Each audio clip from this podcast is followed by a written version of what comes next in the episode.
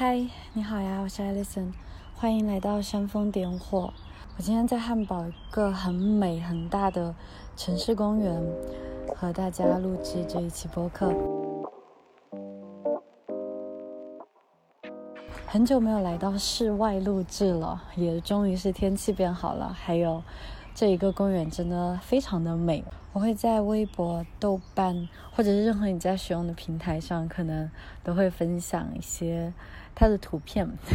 我找到了一个很有趣的小花园，这里它修的其实非常的中式，这里还有一个很日式的小花园。Anyway，好啦，那可能大家会听到一点点城市和公园的声音。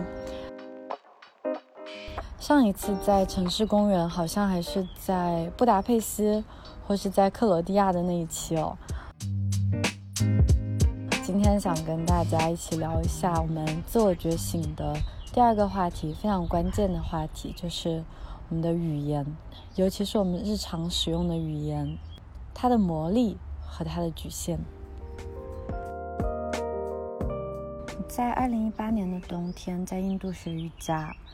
你记得开学典礼结束以后，我们的校长就给所有学员每人分了一块花生糖，它就是一个不起眼的小小的 糖果，但是因为在印度的整个生活的环境，还有可能大家以一种瑜伽的状态、瑜伽行者的状态在修行，所以他让我们每个人都眉飞色舞的，非常的开心。我记得他就问我们喜欢吗？大家应声答道喜欢。校长面不改色，他就扔了一句真言。他说：“凡事啊，不要区分喜欢与否。”他是个个性很幽默的人。他一边头也不回地离我们而去。我们当时的课堂教室是在学校的天台，在楼顶上，然后我们的住宿和食堂什么都在楼下。他就开始往楼下走了。他一边在走，一边头也不回地继续说：“一旦有了喜欢，就有了讨厌。”你的喜欢可能只会造成矛盾与冲突。接着他哈哈哈几声，穿过楼道就不见了踪影。我觉得现在想起来这句话真的太有智慧了。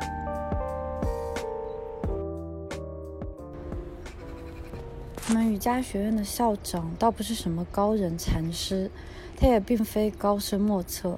这句话虽然说在彼时给我留下了极为深刻的印象，而且我还到处去重复，还跟我遇到的朋友会聊他这样描述。可是，在我接下来这两三年的写作里，在沟通里，我还是继续在迷失方向。而且最近，我是发现自己写的越多，越开始无从下笔了。一开始，一八年我开始写作的时候，有一个非常明晰的目标，那就是要。嗯，俗气的说，成为一道光，要传达好是一种被称为正能量的东西。但是，一边写作，一边旅居，也一边在成长。光这个东西，要在黑暗里才能被辨识，哪有什么纯粹积极的存在？我曾欢欣鼓舞地分享自己作为数字游民看似自由的生活方式，但也在实践当中，在思考当中去懂得。任何一种生活方式，也都不过是利弊权衡的较量。上班族用时间换取安逸，自由族就用舒适圈去换取精力。虽然我现在仍然很欣喜的在过着旅居的生活，但是我知道，与此同时，我的得到里也有很多失去，和所有人都一样，和所有的生活方式都一样。那还谈什么喜欢或是讨厌呢？其实问题并不在于我们去说，哎，我喜欢这个，我讨厌那个，而是嘴巴说了喜欢，大脑很可能会用二元价值观去判断。既然有喜欢 A，那我肯定讨厌 B，这才是真正的危险。我并非以文字为生，也无需靠着广告去煽动欲望。所以，语言这个可以说是造就了一切洗脑与无知的基础话题，包括我们之前分享过的所有认清因果关系、数字极简主义、还财富自由这一系列的话题，它都是以语言作为基础的。语言这个东西并非只是一个日常的工具，它的力量亦正亦邪。如果浑然不知，那恐怕只会沦为被牵引的奴仆。道理还是那一个。无论我之前聊的早起、冥想、瑜伽，读书，还是跳出社会标准的怪圈，我们都要先醒过来，先观察，去理解，才有机会不随波逐流，醒着生活。那在一定程度上来说，我们所使用的语言不仅塑造了自身的价值观与生活方式，它还在潜移默化之中引导每个人的思维模式。其实这很可怕，就是我们很下意识或者几乎是无意识的在使用语言的时候，其实它反过来也在某种程度，它不百分之百是，但它在某种程度塑造了我们这个人是什么样的人，以及我们是怎么样看待这个世界的。它确实很可怕。但是也非常激动人心。于我来说，对语言的观察与反思是近一年来生活里最为关键的突破口，堪比我在一七年在抑郁情绪当中遇见瑜伽时那种清澈的心境。因为它对我的个性来说帮助非常的大，因为我很容易激动，我的情我非常情绪化，所以更多时候在使用语言的时候都是不经不经大脑的。那自我觉醒系列的第一篇是认知人生的无常，我们已经在前一期的播客聊过了。我们先走出舒适圈，接下来一起看看语言，那个我们既熟悉又陌生的日常工具。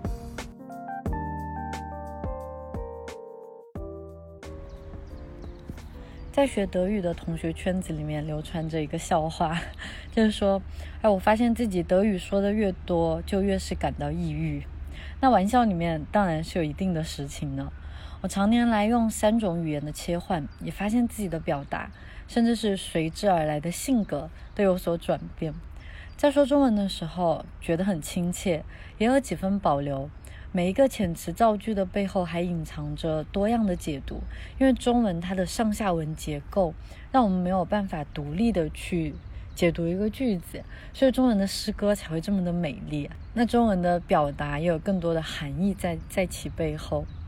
说英语的时候，整个人好像会比较放松，而且会更加外向，也更倾向于用一些很夸张的表达。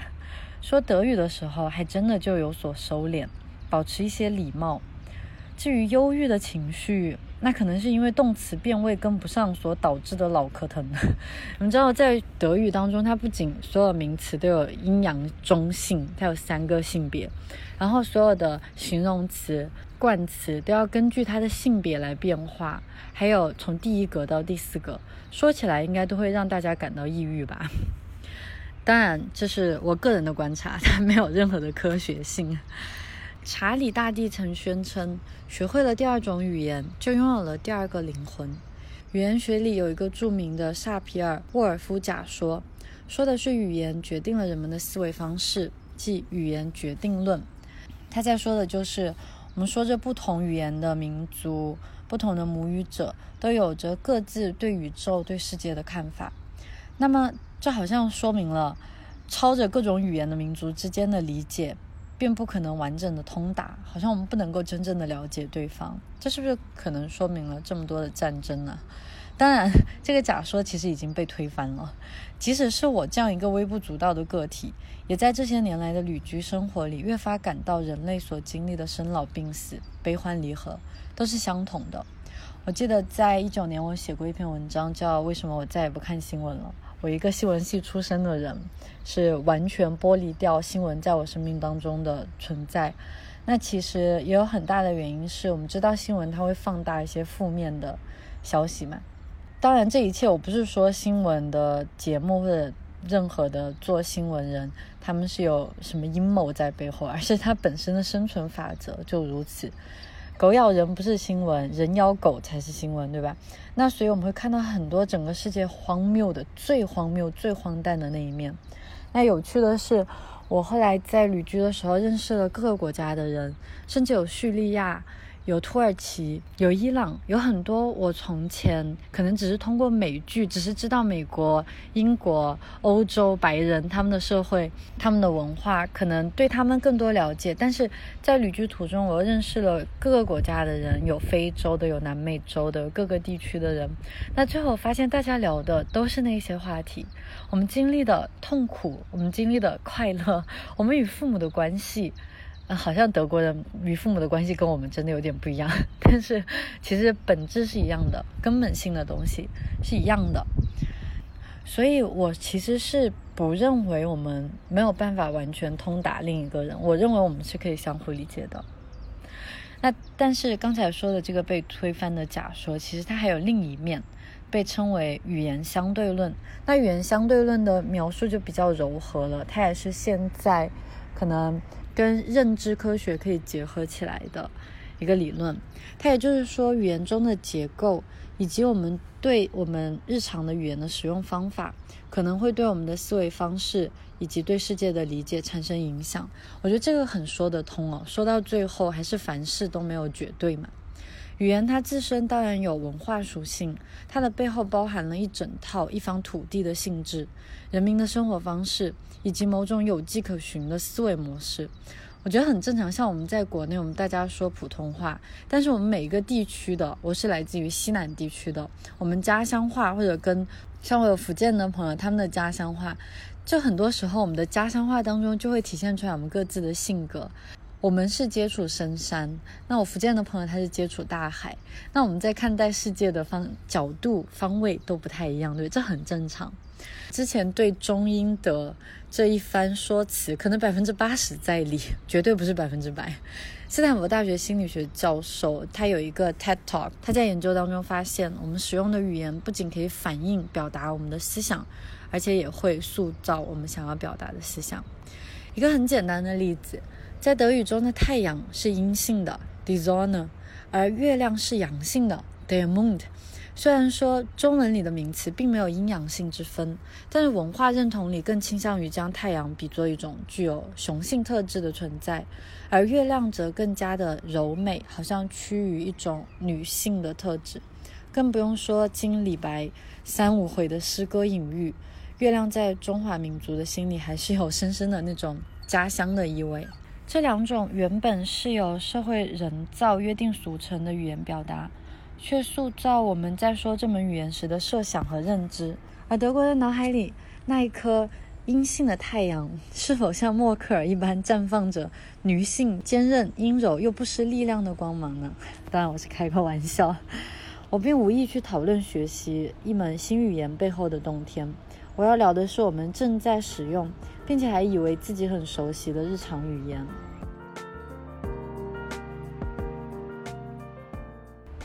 所以接下来，我们一起来看一看语言都具有什么样的超能力。第一点就是我们之前提到的，它可以塑造思维。你看，其实我这么讲，听上去就很绝对，对不对？语言可以塑造思维，但其实我明明借用的是语言相对论。其实这就是语言当中我们很难去斤斤计较。所以在很多时候，我们表达的东西明明不那么绝对，可是，在表面上看起来它很绝对，这就容易导致冲突了。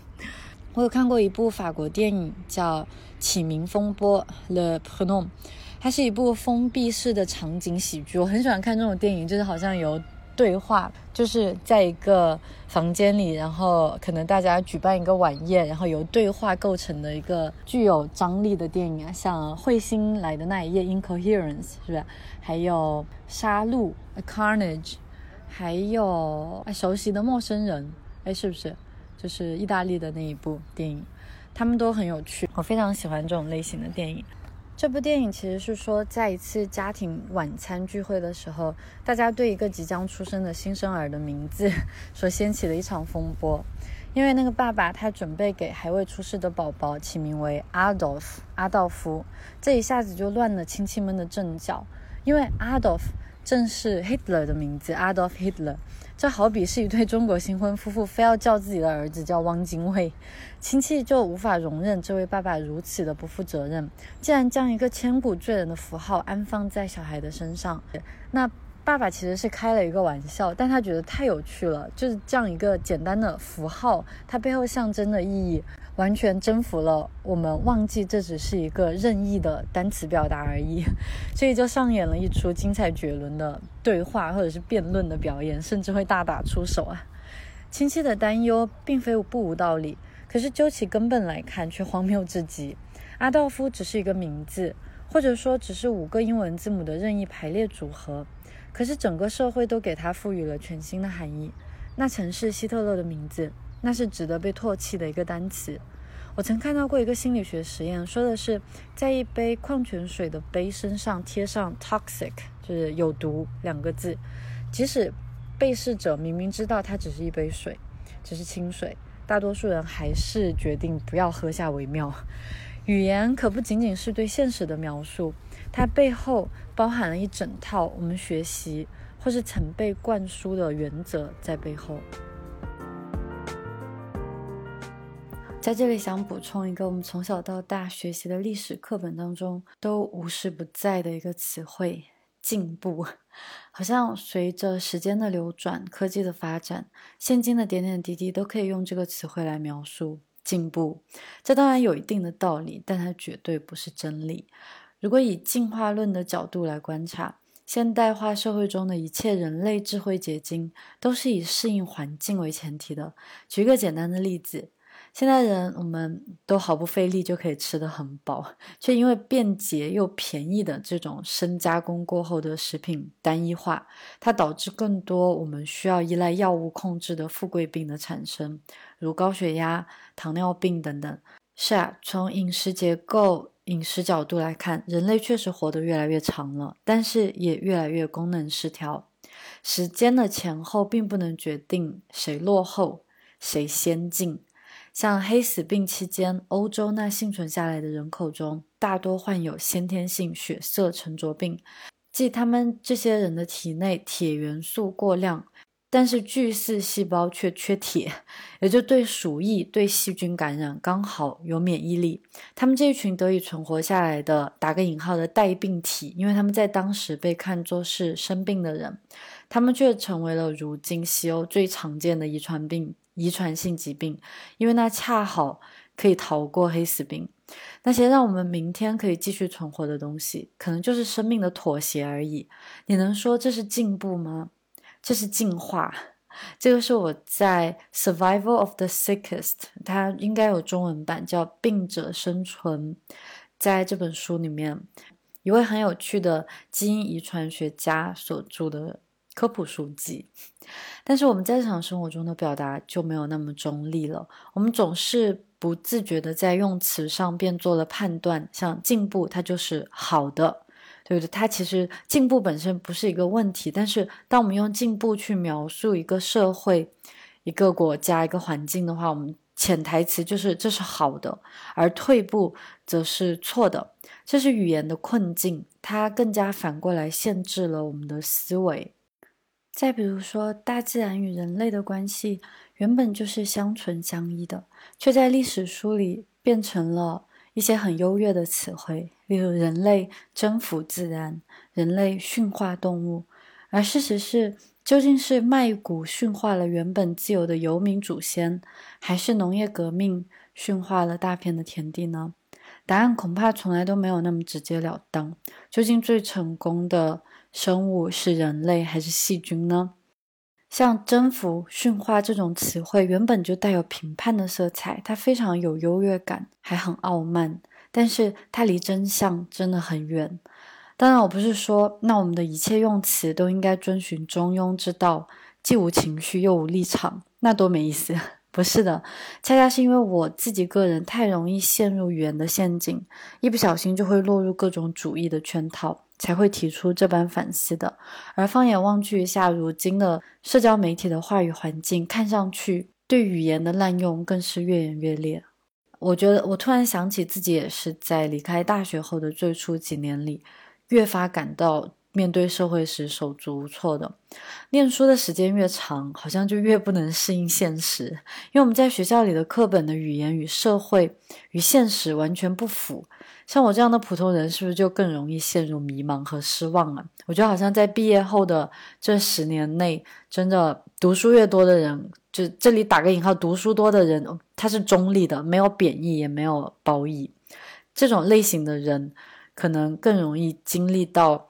就是人生的反差感，就在学校当中，我们学何为建设，何为公平、贡献，何为正义。那些校园书本里所希望展现的是一种非黑即白的二元道德观，会被现实的多维度多元化击得溃不成军吧。所以可能我们才会有一种内心的矛盾跟冲突出现，才会发现，哎，我学了这么久，原来在社会当中根本就应用不上。当然，这有一点可悲，却又确确实实的存在着。那语言，它既然说可以有。影响到思维吧，我们不能直接说它是百分百可以塑造思维。但是我其实我在过去这几年在介绍一系列养成习惯的文章的时候，也探索过这方面的一个小小的点，就是像我们为什么很难以自律。其实首先“自律”这个词汇就很容易引起一些误解。就自律，还包括我在写财富自由，我在写一系列话题退休，就发现他们真的很。就是在一个框架内，这个是我们下一个话题。其实，那大概率，嗯，我想说，我们回到自律，它大概率是自己渴望那个想要做到的行动，对，例如去弹吉他、写书法、下厨房，因为别的那些专家 （skilled person） 他们做起来如此的举重若轻，这就会吓坏一大批初学者，包括我自己。而真正的转变，除了担起对自己的责任，就是我们怎么样不去拖延。就如果可以担负起我们自己对自己的责任，其实是一个很好的思维转换。那还有就是把那个行动的动词，就我想要做的那件事的那个动词，把它转变为一个形容身份的名词。例如，我不是去弹吉他，而是把自己当做吉他手；不是去写书法，而是自己身为一个书法家，应该要去练习书法。还有小出生等等，那像跑步曾经是我此生最厌恶的运动了。我在二零二零年疫情封锁期间，却把自己做一个 runner，一个跑步者来打量的。所以像 running 和 runner，它真的是有所区别的。我们对自己身份的认同，很多时候真的就来源于一个名词。以后千万不要再那么轻易的去说自己是个 loser，是个屌丝。我们常常聊的爱自己，其实就那么直截了当，从脑海中每天都在上演的自言自语那个喧嚣，对脑海中的喧嚣，先着手。当然，既然我们聊到了语言，它的语言它可以带来的一些控制感呢？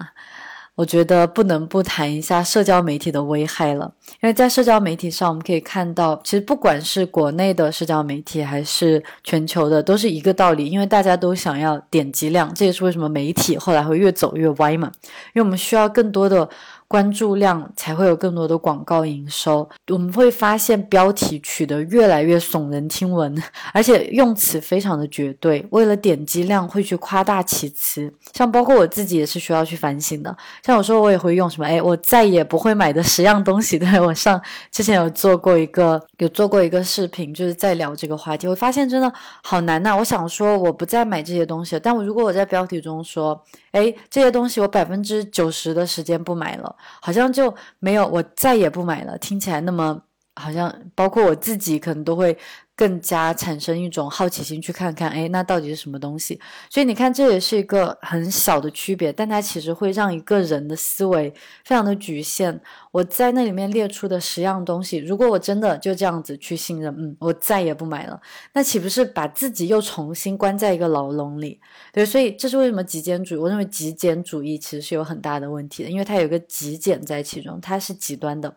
任何的极端的都是二元对立的，那这就很容易会出现一种我之前描述的一种框架、一种牢笼的感觉。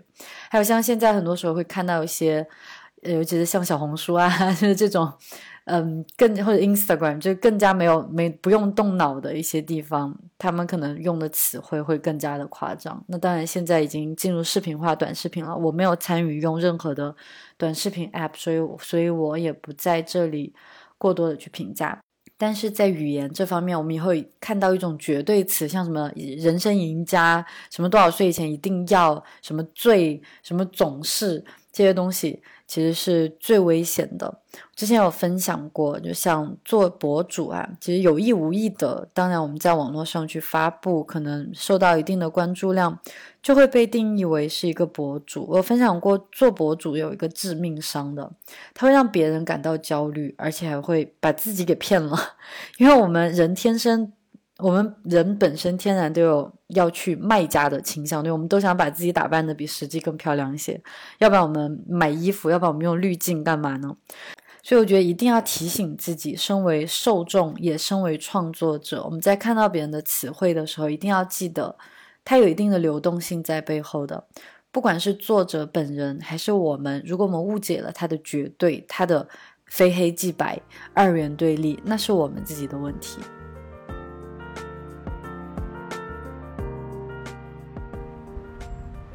那语言的第二个超能力，在我看来是它可以预知未来。其实这也可以跟影响我们的思维方式结合起来。希特勒的名字和毒药都会引起不适，没错，语言的表达可以轻易的掀起我们的情绪转换。而三年前在分享第一次和我先生遇到的感情危机时，曾在文章里，嗯，那篇文章叫《如何经营一段高质量并持久的亲密关系》。其实当时我用了“经营”这两个字，就已经有被杠精骂过了。就是，诶，亲密关系还需要经营吗？其实他说的有道理啊，但是另一个层面来看，经营是可以最好准确的描述我们双方都各自在成长，于是我们学会了怎么更好的去相处的一个。动词吧，那我在其中就有提到正向思维，就是我们对语言的运用怎么样影响两个人之间的关系。我当时这样说，例如用肯定的语言来形容他的行为，就好像诶，你今天烧的意面特别好吃啊，你今天心情好像很好，很开心，就用一些正向的思维去引导他。当然，我有提过，不可能我对他说的每一句话都小心翼翼，那这样就不要生活了。那我在二十岁出头谈恋爱的时候，是完全不懂得语言的力量的，尤其是和各个前任们在因为某些小事而引发矛盾以后，其实表面上说着没事，其实心里仍在隐隐的责备，因此很容易每次见面的时候，就是假如跟前男友吵架了，然后我们又继续见面，可能矛盾并没有完全解开，那每次见面我还是会带着一些批评，或是去要求他。久而久之，在一起的时间就变成了压力源，而作为一个女孩，可能多次出口，你根本就不在乎我，最后也变成了一个自证的预言。广告恐怕是人类历史上将言辞运用的最为炉火纯青的行业之一了，当然还有政治家的雄辩术。比起曾经耳熟能详的“杨洋洋 ”，“Just do it”，我们的目标是没有蛀牙 等等这种中性的表达。到后来，颇具价值导向的保健品，像送礼只送脑白金，和著名的钻石骗局“钻石恒久远，一颗永流传”的珠宝公司，直到现在各路微商甚至恬不知耻的段子套路啊，将女性与婴孩的身份挂钩，例如什么这是女人都不能缺少的口红和益智奶粉等等。最头疼的是，我们无时无刻不都浸淫在广告的余味中。各种形式的软广植入无孔不入，经过的地铁站、电梯的空间、手机 App 的开屏，还有大多数影视、电视节目，甚至是新闻节目，其实只要是依赖流量赚钱的东西，无一不是广告的奴仆。包括我自己，也无法忍住在视频，在我的瑜伽视频里面会去标注我自己生产的衣物，没有办法，因为这是我做的产品，我想要销售它。我知道它真的质量很好。OK，我现在其实也有一点点软广的意思啊。Anyway，久而久之，所以你看，它真的是下意识。当然，在某种程度上是刻意的，可是也同时是下意识的。我好像和大家有描述过，此前没有办法在一个公司上班，就是我好像没有找到一个公司，它所在售卖贩卖的东西。好像没有能说服到我，对，所以现在真正在做自己喜欢的东西，当然就会无时无刻的自然而然的变成他的代言人，对吧？就像瑜伽冥想，还有瑜伽裤。但是久而久之，我们真的会被广告词所洗脑，像什么爱他就带他去吃哈根达斯这种厚脸皮的表述，会不会在无形之中给女孩，给各个女孩都制造了不必要的渴望？在某种程度上来说，我们所使用的语言就有一种未卜先知的能力，因为我们很容易就被它背后的象征与符号给锁住。例如，可能在青少年时期，我们阅读了很多对星座的解读，星座生肖血型，一个人最为关心的当然是与他最为相关的事物。因此，多年来对自己的星座的阅读，会不会就渐渐塑造了这个人最后会成为的那个样子？我从念中学的时候就被射手座里向往自由的部分深深吸引，后来的事恐怕有旅居，也有流浪吧。但是，正如我在上一篇自我觉醒的文章里有说过，一切事物都在流动之中，世事无常。我不是昨天的自己，也不是未来的自己。谁又能说一个人是无尽的自由，或者无尽的沉默寡言呢？我们知道，外向的人可能有内向的时候，内向的人可能有闷骚的时候。这也是为什么一些含糊不清的描述，一般最容易引起大众的共鸣。例如算命、政治、宗教、心理学。我旅居的数字游民的生活，在疫情到来后有所中断，也不得不承认，在柏林停留的那十来个月，常常会感到一种束手无策的无力感。从前那种轻松、安全又便捷的旅途被打断了，随之而来的是等待中的彷徨。我也会陷入厌烦的情绪间。这几年来，我做瑜伽，坚持写作，自行创业，还尝试跑步，以增强心肺功能。我旅居了近二十来个国家，期间有多少的兴奋，就有多少的不如意。我发现一个在任何情况下转换心情的秘密，也顺利协助我应对任何的无常变化。那就是在一转念之间，把不得不做换成可以做，就是在英文当中可能更直接。把一个 have to 变成 get to do something，就是我不得不做的事情，现在变成哎，我有机会，我可以去做的事情了。所以从我把，所以从我不得不留在柏林，变成了哇，我现在可以留在柏林，把他感激的心情再一次激发出来。从我不得不出门跑步，变成了哎，我有足够的时间，因为天气足够舒服，所以我可以出去跑步。那最近家里的洗碗机坏了，我也赶紧告诉自己，不是我不得不洗碗了，而是我可以给自己留一点空间，专门用来洗碗。不得不根本就是一个颇具威力的心情炸药，哪怕是自己并没有那么嫌弃的事情，一旦加上这两个词，就把主动性从我们的手中给夺走了。上班、看书、瑜伽、写作，就变成了别人的要求、社会的期待，那可不好。我们说过了，人类的思维最怕就是失去掌控。一旦不得不做的事情成为了可以做的事情，我居然有机会这么做，那么心情便在一转，便在一转念之间回到光亮中来。这是一个好消息。如果我们所使用的语言可以引导我们的思维方式，那么自己给自己打气，听上去就没有那么荒谬了。这恐怕也是一切心灵鸡汤、吸引力法则、占星救赎的灵药。虽然我并不赞成，也并不反对他们。那下面我们来看一看语言的局限性。就好像我们之前在说的，语言它有一个我觉得是最为致命的局限性，就是它死气沉沉，它缺少流动性。语言当然本身没有问题，却在我们使用的时候会变得死气沉沉。我在这篇文章，还有我在最初介绍多语言的生活的时候，在性格这个词汇上，我有打上一个引号。其实这很关键。我们在学习词汇的时候，会参照其相应背后所包含的意义。所以，性格这个词，好像是说一个人对现实的一种稳定的态度，而这种态度会在他的行为当中体现出来。例如，内向，它相应对应着一个外向、慷慨或是自私、贪玩还是上进。我们从小就学了很多反义词，一不小心就会掉入二分法的陷阱里。我记得满三十岁的时候，便给自己总结了三十条小道理，最后一条就是世界上没有非黑即白的真相，千万警惕一分为二的人生观。这也回应到了我们最开始说的，在我表达喜欢的时候，可能相应的就面对着一个讨厌。哎，我喜欢他，好像是指我不讨厌他；我讨厌他，好像就是指我不喜欢他了。当然不是这样，对不对？不可能是一成不变的。那词汇它也不是独立存在的，大多数的表达都相应的搭配着一个反义词。当我说一个人是什么的时候，我们无法去控制听者会不会想到他不是什么。例如我说一个人很胖，那么我们可能会产生他不是很他不是瘦的这样一个认知。可是胖和瘦又有很大的又很主观。它在某个程度上当然是客观的，但其实，在现代意义上来说，它是主观的。对我们每个人都觉得自己胖，可是当别人看到你的时候，他们都觉得你胖什么？你这是瘦。还有，例如瑜伽老师让我们避免用喜欢，因为它的对面暗含着讨厌。或者我们读到莫扎特是如何如何有才华的一位天才，便会联想到他根本就不需要多么努力，就可以鬼斧神工的写出好像被上帝触碰的好音乐。这当然是子虚乌有的幻想。事实上，也正是这些误解，才阻碍了大多数人在生活里的可能性。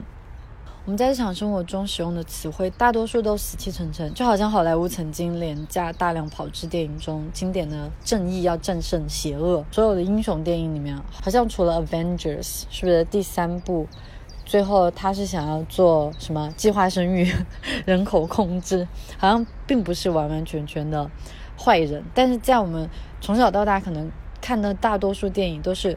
都总是有好人就有坏人，可问题是哪有一世的好人或者是一世的坏人？哪怕是万恶之首的希特勒，他也有人性善的时刻。他曾明令禁止任何动物虐待，大兴禁烟运动，他甚至将自己的畅销书版费捐给了慈善组织。是的，我们痛恨这个独裁，还假借达尔文主义来引导种族优劣之说的人，他就是一个杀手，就是一个混蛋。但是。一个坏人就可以标签定义一切了吗？汪精卫被定义为汉奸，似乎他这个人，他的一生都可以如此两个字就一笔带过。这种思维方式显然很幼稚，而且很龌龊。可是很糟糕的就是，不仅是广告，还是舆论的控制，大多数都是借助这样的语言，去让我们一不小心就掉到他的陷阱里面去。就无常那一章，我们已经讨论过生命的流动性了。可是语言，它好像缺少了这一份流动的感觉。内向的人在不同的环境里有多样的性格，而外向的人也有沉默紧张的时刻。生活里最怕的便是给自己贴上标签，像女权主义者、极简主义者、数字游民、上班族、妻子、老板等等。我吐槽一下我自己啊，一旦有了先入为主的记号，便不那么容易去展现自我的复杂性了。那多没劲啊！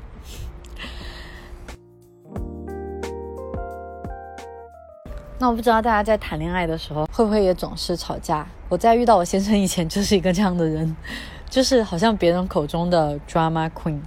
那我们每个人对待日常生活中常出现的词汇，其实都有着各自深不可测的理解。它是个体成长环境与生活经历的总和，对吧？例如，最近我有个新发现，我在跟朋友讨论的时候，我们发现我们对哲学这个单词的理解非常不同。于我来说，哲学是一种包罗万象，尤其关乎个体生活方式的宏大的范畴。有庄子、柏拉图、斯多葛学派，有海德格尔、康德，甚至当代畅销书作家阿兰·德伯顿与塔勒布，也在我的哲学话语范围内。可是我在和一位德国朋友聊天的时候，他不免有些抗拒“哲学”这个词汇。深究下来，我才发现，在他的脑海里，哲学意味着枯燥无味的无病呻吟，是维特根斯坦和罗素曾对逻辑的崇拜。也是康德故弄玄虚、不说人话的那种 学院派写作，在他的脑子里，这一切对于日常生活来说毫无意义，不过是一群没有行动，可是只会说话的文人在把弄一门学科罢了。哇，在当时我们分别道出了各自看待哲学、对哲学这一词汇的定义的时候，双双的都恍然大悟，原来我们在人际关系里的沟通常常出现故障。出现一种不被理解的想象，大概就源于我们个人对词汇的定义如此的不同吧。当我们理顺了对方的思路，我现在懂得他怎么看待哲学，他懂得我怎么看待哲学。那未来我们在遇到哲学话题的时候，他便可以轻易理解我的热情，我也可以顺利的体验到他的淡然。这种现象并不罕见啊，尤其是在过去这一年来的写作里，我是越发发现语言的局限性，尤其是那些没有实质的。没有实质的对象的词汇，也就是说，那些现实社会里无法直接找到对应物的表达。虽然即使是苹果这样一个在物理世界可以被明确找到的食物，在每一个人的头脑当中，它也无法达到统一。你可能想到的是山东红苹果，他可能想到的是酸爽又脆口的青苹果，还有人可能想到的是乔布斯手中的那个苹果手机。那么说到底，如果我们没有办法将个人背后的理解理顺，那么误会与冲突则是必然。你你可以反思看看，我们社会里充斥着如此多的矛盾，尤其是政治话题的矛盾，在我们的世界里，民主、女性、成功，还有婚姻这些词汇的定义，是不是都和维基百科或者我们的字典里一一相对应呢？我想应该不是的。我们每个人都有自己的想法、自己的理解，甚至是我自己在做的瑜伽裤的裸感。那个我就发现，那个对于裸感的期待和认知，也不一定百分百都和每个人契合。也就是说，虽然我们说着双方都能听得懂的语言，其实我们仍然描述的是自己心里的语言。那么，交朋友、谈恋爱，甚至是职场关系的快意和顺利，当然就要涉及到我们的三观是否合拍了。所以，这就回到了情侣吵架的问题。我跟我先生在一起好多年了。从一开始我们就不太吵架。如果真的要吵，我现在是想明白了，百分之九十九也是因为我在无理取闹。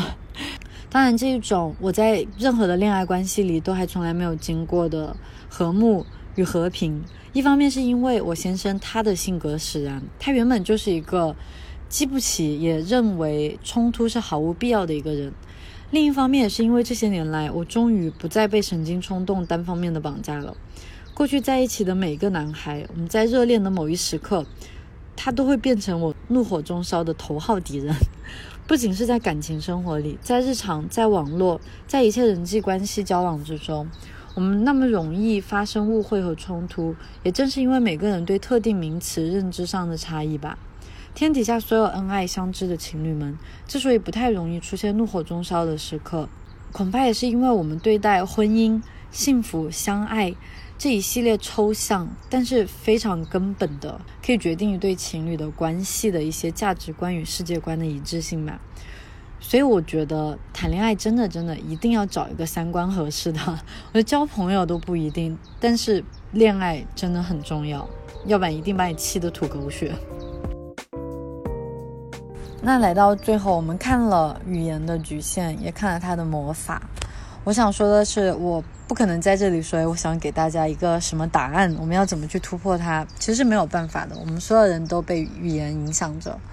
那在我的冥想跟练打卡的课程里，有这样一个内观的技巧，叫点名法，也就是在静坐的时间里，留心的去观察自己大脑里浮现出来的东西是什么。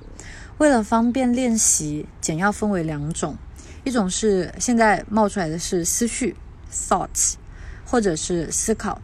Thinking，那思绪是被动的浮现，思考是主动的探寻。秘诀是不加以评判的去点名即可。哎，思绪出现了，哎，思考出现了。既然我们选择去了解语言的基础，不管语言有多少神奇的奥妙和多么巨大的局限，我在最后都认为我们可以做到的最好的事情便是观察，不加任何评判的去观察自己。观察你在阅读、你在听到的词语，还有你说出的话，去判断自己，去判判断对方或是自己，究竟是在描述事实呢，还是饱含了偏见的评判呢？苏格拉底说：“我们要认识我们自己。”我觉得通过语言，也可以很好的去看到自己究竟怎样去表达，同时表达的过程当中，又影响了自己怎样去思考。我觉得没有必要去深究，哎，我这样表达是因为我小时候爸爸妈妈这样伤害我，倒是没有这样的关联。但是很多时候，我们人类很喜欢因果关系嘛，我们很喜欢自己给自己给一个毫无意义的东西去嫁接意义。那所以我觉得我们可以做到的最好的事情就是不带评判，尽量中立的去观察，观察自己，观察他人。那打个比方啊，像数字游民这种旅居的生活方式，在我妈妈眼里看起来，可她可不是什么新鲜与张狂，在她眼里是愚蠢又危险。我口中的浪迹天涯，也会轻易的就被定义为是一种颠沛流离、无家可归。那甚至说，我们每一个人的欲望，你说说的好听，它叫欲；说的难听，叫淫。对不对？所以我们用的词真的非常的关键，它本身就有很大的倾向性，这倒没有什么好惊讶的。一件事情本来就可以从多个角度来理解，不是什么新鲜事了。但有趣的是，我们所选择的文字表述会塑造面对日常的态度，而最后化身为最直接的满足或是苦难。与其一味的去评判生活里的一毫一寸，不如停下来，只是观察一下，看看自己在做什么。我是写作者吗？是游民吗？是 Alison，把名字也拿掉。我只是醒来刷牙、瑜伽拉伸，做一些让自己感到舒心的事情的一个人。我在公园里行走，我在椅子上坐下录制播客。我看见玫瑰，我只是看见了玫瑰。印度哲人克里希那穆提便说过：“人类最高形式的智慧，便是是不去评判的去观察。”说起来简单，做起来真的非常难呢。可以试试看。那其实想要完全获得独立思考，活在成名的真相里，那是不可能的。我们的身体和大脑、外界和他人，都无时无刻的不在影响着、诱导着我们对世界的判断。我们可以做的是，先拆穿语言的困境。又借助语言获得更好的人际关系，也时不时的醒过来，试着看抽自己一嘴巴，胡思乱想些什么呢？有一位智者这样说过：发现自己的偏见是智慧的开端，摆脱自己的偏见是自由的源泉。到最后，我悄悄说一句：大学时候学的是。英语文学，那其实我学了很多语言学相关的的内容。当然，这一期我们讲的并不是专业的语言学，可是很惭愧的是，我那时候真的没有好好学。我我记得有在一本书有读到叫《语言学的邀请》，他有这样说：，就是如果我们每个人都认真的去学字典的话，其实可能不会有太多的误解。其实也正是因为我们想当然的去理解，才会出现误会吧。那谢谢你听到这里，我继续带着狗狗在公园里溜一溜。我们下一期见，这是自我觉醒中的第二篇圣言。